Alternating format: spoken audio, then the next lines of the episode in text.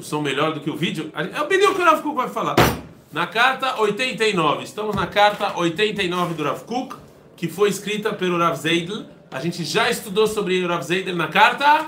Muito bem, na carta 20, vocês prestam tanta atenção essas folhas toda aqui espalhada. Vocês prestam muita atenção na carta. A carta 20 também foi uma carta escrita pelo Moshe Zeidel. Eu acho que o nome dele era Moshe Zeidel. Era Rav Zeidel Batuach, eu não sei se era Moshe também. Está escrito Moshe. É, Moshe, é, tá escrito Moshe. E foi escrito em 1904. 1904, Ano da morte. ano da morte de Herzl, e quando o Rav Kuk tinha vindo acabar, ou já tinha alguns anos aqui em Eretz Israel, e o Rav Kuk Be'etzem, ele, é, hum, na descrição desse vídeo mais tarde eu vou colocar a, a carta, óbvio, e a gente já falou que ele era uma, o Rav Moshe Zeidel, ele estudava muito Mikra, ele gostava muito de estudar Tanakh, ele tem inclusive livros sobre isso, e ele estudou na Yeshiva de Teles, e ele, ele e, e as, as, as igrejas, se você pega o livro Igrot Areia, passa esse livro aqui, por favor, muito obrigado. Nesse livro aqui, Igrot Areia, muitas das cartas Peitet em diante são perguntas que o Moshe Zeidel faz para o relacionados ao, é, ao Tanakh. E, e, e o Rav Kuk escreveu muito com ele, e uma das perguntas que ele vai falar é exatamente a discussão que a gente estava tendo até agora. É, principalmente relacionada à escravidão. Ok? É, a gente não tem a pergunta, mas da resposta dá para entender justamente isso, que é a discussão prévia que a gente teve. Tem algo que no Tanakh ele é embasado como algo moral e ético, ok? E hoje em dia qualquer pessoa, eu não sei que palavra usar, eu vou usar normal, não sei. Eu tenho medo de ter alguém aí que achar diferente, eu estou chamando ele de anormal. Pessoa saudável, não sei, mas uma pessoa Razoável. razoável, é, ok. Uma pessoa razoável entende que escravidão não é algo positivo, não é algo bom, né? E, e a gente vê que na Torá existe escravidão. Ok? A gente, quando a gente entrar um pouco mais no tema da escravidão, a gente vai ver quais os tipos de escravidão que existem na Torá, né? Que, e se a Torá realmente acha isso algo bom ou não, mas é, a princípio, a pergunta do, do Rav Moshe tem a ver exatamente com isso, ou seja, a moral e a ética da Torá nem sempre condiz com a moral e ética que a gente tem hoje em dia. né? E como é que a gente vive com esse conflito como pessoas religiosas? A gente já falou que o Rav Kuk se via no liberalismo, inclusive no comunismo, como, é, como algo com uma raiz divina, principalmente o liberalismo. Né? E, e a base do liberalismo é não ter escravidão, né? É meio absurdo você ter escravidão e ser liberal. É um pouco difícil. Então, é, como é que o Rav Kuk lidar com essa questão entre o que você trouxe aqui na pré pré-vídeo é sobre o tema de que na Torá quando a gente lê principalmente Sefer Yoshua sobre coisas que os judeus fizeram de maneira é, é, violenta, hoje em dia é ser visto como uma coisa muito feia, né? Mas a Torá ela dá legitimidade a isso. Então é mais ou menos a mesma pergunta, só que ele fez essa pergunta relacionada a escravo. Até porque naquela época não tinha Medinat Israel. Então dificilmente o Rav Moshe Zeid ele ia falar sobre Medinat Israel, porque não tinha. Então ele fala sobre o tema da escravidão, ou seja, nós somos a favor dos escravos ou não. Se eu falo que não, eu tenho um problema com a Torá. E se eu falo que sim, eu tenho um problema com o liberalismo, com a moral e ética que vi, vigente naquela época e hoje em dia também. A gente não conhece pessoas liberais que são a favor de escravo. Eu acho que tem que ter escravo. Não, ninguém acha isso, não existe isso. Ainda que de facto não existe escravidão. Mas eu acho que todos que estão sentados aqui e todos que estão assistindo o filme, filme não, o vídeo, são contra a escravidão. Não, eu acho isso. Eu acho, provavelmente. Ainda que ela de facto não existe. Exista. Né? É, existe escravidão, infelizmente, no Brasil existe escravidão até os dias de hoje. E existe quase escravidão também. Pessoas que ganham é, um salário ridículo para fazer qualquer coisa. Quase você é o dono da vida da pessoa, entendeu? Então ninguém é a favor desse tipo de coisa. Então como pode ser que a, que a Torá sim traz isso e hoje em dia não tem? Eu acho que essa foi a pergunta, tá bom? Não é que tá, essa- a gente não tem, mas eu acho que essa é a pergunta. Sim. Eu acho que tem muitas coisas que a gente pensa hoje que são muito óbvias, que são puramente um fruto do nosso meio. Por exemplo, a escravidão ela, ela foi muito ok por muitos anos, ela parou de ser ok por um motivo 100% capitalista e mercantilista. Que os, a gente precisava de mais gente com poder de capital para poder comprar, então por isso que os escravos foram liberados. Então, eu não digo que, que minha opinião em relação, que eu tenho alguma opinião em relação à escravidão ou não, mas o que eu, eu, não, eu não sei o quão, o quão confiável é essa ideia de que todo mundo pensa assim, porque isso pode ser muito bem só um fruto do que a gente cresceu. Tem algumas ideias que você tem razão. Existem algumas ideias absurdas que o mundo inteiro pensa, e sim, mas na, na ideia específica de escravidão e o liberalismo, eu acho que aqui não tem a ver com a economia. A economia me levou a pensar nisso. E, e, e, a evolução do ser humano é assim: a economia e a filosofia elas caminham juntos. Na época dos, dos é, filósofos gregos, até Platão e, e, Sócrates eram a favor da escravidão, né? Mas o mundo evoluiu e a gente entende. Você fala, ah, mas evoluiu por causa da economia. Ok, é, pode ser, mas, mas existem ideias que não é só por causa da economia que a gente é a favor, entendeu? São ideias que hoje em dia são vistas como o liberalismo, por exemplo, é visto como algo bom, independente da economia okay? Não é só porque a economia é liberalista. Quando os americanos fizeram a, a revolução, né, a revolução civil e foram contra a escravidão e etc. Tudo isso, é, tudo isso influenciou, foi influenciado por uma ideia também que estava por trás. Não foi só a economia que fez as pessoas se rebelarem contra esse tema. Eu não acho que foi só a economia. Eu não acho que esse foi todo o motivo. Eu acho que tem coisas mais por trás. Eu acho que existiam ideias por trás que falava não, não. Sim, Entendeu? mas elas são frutos só da sociedade. Até porque, se mesmo se hoje em dia na economia ficar provado que é bom escravizar uma parte da, da sociedade, uma parte pequena, sabe? Eu não acho que isso vai para frente, em nenhum país, ok? Eu acho que. E os países que vão vão sempre. Mesmo que a economia for favorável a alguma ideia assim. Então, assim, eu acho que no caso específico da escravidão, não tem só a ver com. tem mais a ver com a filosofia do que com o movimento econômico. Mas, de qualquer maneira, é, o Rav Kuk sempre acreditou no avanço do mundo, a gente já falou sobre isso várias vezes, e se hoje em dia, agora ainda irrelevante por que chegou nisso, mas se hoje em dia essa é uma ideia ruim e a Torá ela apoia a princípio essa ideia, então como é que a gente como é que a gente fica? Como é que a gente fica agora o quê? Então a gente apoia? Como é que a gente fica nesse dilema? O que é exatamente o que a gente falou antes da gravação? Ok? É, é, essa é a pergunta que o Rav Kuk vai é, responder. E como eu sempre fiz, eu dividi a folha, a resposta é grande, então para ficar mais didático, essas duas folhas que eu dei para vocês, provavelmente eu vou encontrar elas jogadas aqui em cima da mesa, eu dividi ela em sete é, subtemas. E cada vídeo a gente vai falar sobre um tema, é, sobre um tema dessa, dessa. E o primeiro tema que o Rav Kuk vai falar é sobre a, a importância de desses temas serem debatidos na yeshiva, né? É, e o primeiro parágrafo inteiro eu vou pular, porque ele vai falar sobre como o Rav Kuk está aqui em Israel e ele está vendo aquelas paisagens pastorais e como isso ajuda ele a responder as perguntas. É que é muito legal, mas a gente quer economizar o tempo. Então vocês podem ler, é legal, é bacana. Tipo ele falando que eu estou aqui, olha só eu encontrei você aqui quando eu estou sentado. Yoshev po beneot deshe bemoshevet rechovot asher beyehudá. Ele está sentado lá e vendo as paisagens de Israel. Isso é legal, mas vamos pular. Então, iniciaremos é, no segundo parágrafo, que começa com a palavra veine. Ok? Segundo parágrafo começa com a palavra veine. Veine beyoti חושב על דבר הצימון את דבר השם, אשר התגלה בדורנו בתוך מחלה של אילוף בצמא, אשר רק במוצלחים וניגשים יותר אל הקודש, לא הפכה מחלה של הצמאון של הקמיות לטיוב, כאשר אני יודע, באין ספק, שרק לפי אותה פעולה של השפעת דבר השם והוראה של תורה, מלשון שצחי הצמא מכירים אותן, כן התחזרו כוחותינו. Fala Rav Kuk, eu, eu sei que a gente vive numa geração problemática e que as pessoas têm muita sede do que, a Torá fala sobre vários assuntos.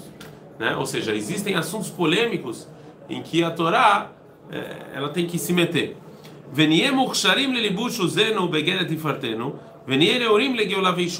Isso o Rav Kuk acha que isso é muito bom. E só isso vai trazer a redenção. Quando a gente começar a debater esses temas todos, Beshuven el Hashem, בדבר קודשנו באהבה הבאה מתוך הכרה וידיעה. ובקשתה משם את השם אלוקיך ומצאת כי תלשן בכל דבר ובכל נפשך. Você vai pedir Deus, quer dizer pedir Deus. Tem temas polêmicos, as pessoas querem saber o que a Torá fala sobre isso. O que, que o judaísmo sabe. Que nem o Rav Moshe Zé está fazendo com o Rav Kuk. Ele acha isso muito bom, isso faz parte da sede. O século 18, 19, 20, 21, ou seja, os últimos quatro séculos, a humanidade está ela, ela, ela tá, tá, tá se transformando, tem muitas transformações. E essas transformações pede uma resposta teológica, filosófica e moral. né? Eu não, o século 21 também, com o advento da internet, eu só vou dar uma, uma, uma, uma, uma bobagem, mas vocês entenderem. O tema de direitos autorais, que agora na internet, né, isso, isso é um tema moral, ético, né? Todo o tema que a medicina, quando a medicina avança também, tem todo o tema, é, é, isso também começa a ter várias perguntas. Eu, eu vi uma pesquisa que foi feita semana passada ou retrasada, que eles conseguiram, os cientistas conseguiram é, alterar o DNA de um rato, a genética de um rato, e fizer, fizeram ele reju, re, rejuvenescer. E o cérebro dele também. Isso foi duas semanas atrás. Isso aqui, se eles chegarem a começar a fazer isso nos seres humanos, vai, vai vir perguntas. É, né? Se eles conseguirem fazer as células rejuvenescerem, isso aqui vai trazer perguntas morais. O mundo não consegue se sustentar com muita gente. Então, isso aqui são perguntas morais e éticas que, entendeu? Que a gente precisa responder. E toda hora tem essas transformações. E Rav Kuk fala, existe essa sede, as pessoas perguntam. Então, ודרישה זו שבכל לב ובכל נפש, אי אפשר כי אם אחרי הסרת כל חשכת המבוכות והחוצוצות ואדון ישראל. E você só pode responder se você tira toda a escuridão que tem. שלא יוכל להיגלה בהדרגות זו, שרק בהכירנו את ערך עצמנו. E aí, a gente tá, então, a gente tem que saber o mundo judaico, qual é o valor do mundo judaico. A gente tem que saber que as, nós, os judeus e a Torá, a gente tem um valor muito grande para esses tipos de pergunta. É, eu não me lembro qual pergunta que foi, mas tinha uma pergunta, eu eu acho que foi a pergunta, eu não me lembro, pode ser que eu, tô, eu não estou sendo específico aqui, mas teve uma pergunta que o, perguntaram para a igreja e a resposta oficial foi a gente vai esperar o que os, o que os rabinos vão, vão, é, vão responder. Ou seja, existe um valor, as pessoas olham muitas vezes para a Torá, para o povo judeu, e, e o que, que eles vão falar sobre determinado tema. Como, por exemplo, é, doação de órgãos, como por exemplo é, a palavra, você fala a palavra, de você, uma mulher grávida, você mata o bebê. Aborto. Aborto, obrigado. Como por exemplo aborto, são, são perguntas que, que a gente são perguntas morais e éticas que as pessoas querem saber o que os judeus acham sobre isso. E a gente ainda tem mais uma, uma vantagem que a gente tem Ruach Hashem. Rakaz da chuveleno gvurotena elionai. E aí a gente vai voltar a ser forte. Veredá eich lichiot ladmat kochenu. Hare kol anishonot arabim vechule. Asher alken. Kol tzair abba. Vedoresh veshol. Então todo jovem que vem, pergunta e questiona o Martzeh Mevuchotav, ele vem e fala todos os problemas que ele tem com o liberalismo, com a escravidão, etc. E neniro ebodmut even ekara mishoam veyashfe. Eu vejo isso que nem as pedras do Roshen que vão estar em Jerusalém. Ou seja, toda essa, toda essa a importância de você fazer essas perguntas é o contrário, né? As pessoas acham que o judaísmo é. Mas fala não, é o contrário. Essas perguntas são perguntas que eu tenho que fazer isso porque o, nós nós temos temos Ruach Hashem, a gente tem as respostas para isso. Então tem que fazer essas perguntas. Então cada jovem que vem e faz uma pergunta dessa filosófica e tal, ele fica todo, né? Então, passando para o próximo coluna da esquerda. Alken kol Agora, o que, que o quer? Então, como é que a gente faz agora para vocês responder essas perguntas? Peraí. O futuro do povo judeu são vocês. Tá vocês estão aqui na Yeshiva.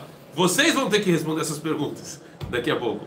Então, o que vocês têm que fazer? Então, Balei Kisharon Lelimod, Begirsat Chilav, Então, tem, tem que estudar. Você estuda, você começa a estudar a Torá, você começa a estudar Gemara. Então, você é obrigado a estudar Mussar e filosofia falou Rav Kuk. Essas duas coisas você tem que estudar na Yeshiva. Porque se você não estuda filosofia, se você não estuda Mussar, você não vai conseguir é, responder essas perguntas. Você tem que saber o que é Mussar e o que não é. E você tem que estudar filosofia. שהוא כלל תורת הלבבות, כללם החסיד בחובת הלבבות בכללים קצרים וכללים בספרו, והלימוד המתרחק והולך בהדרכה, בקביעות עת ושעה או שעתיים בכל יום, para Rav Kuk uma hora, duas horas, ou o Rav Josh está no nosso... nosso querido Rav Josh mandou um comentário, o pessoal está aqui chorando de saudades do Rav Josh. O primeiro ele assistir Rav Kuk é estranho. Os ares de Hussaares estão.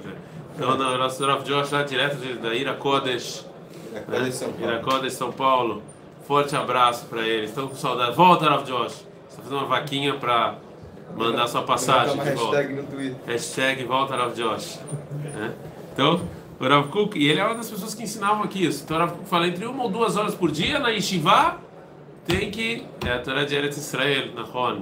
A gente mandou a Torá de Eretz Israel com o Rav Josh. Então assim, ele mandou uma hora ou duas horas por dia estudar filosofia. tem que estudar filosofia, tem que estudar essas coisas, uma ou duas horas, porque sem isso você não vai conseguir responder. עד כדי רכישת השקפת הגונה ורגש פנימי של חלק המוסר העיוני שבתורה. Então tem um lado de Yuna aqui, de se aprofundar tanto no Mussar quanto no quanto na filosofia. Essas duas coisas. Isso vocês têm que fazer na Yeshiva.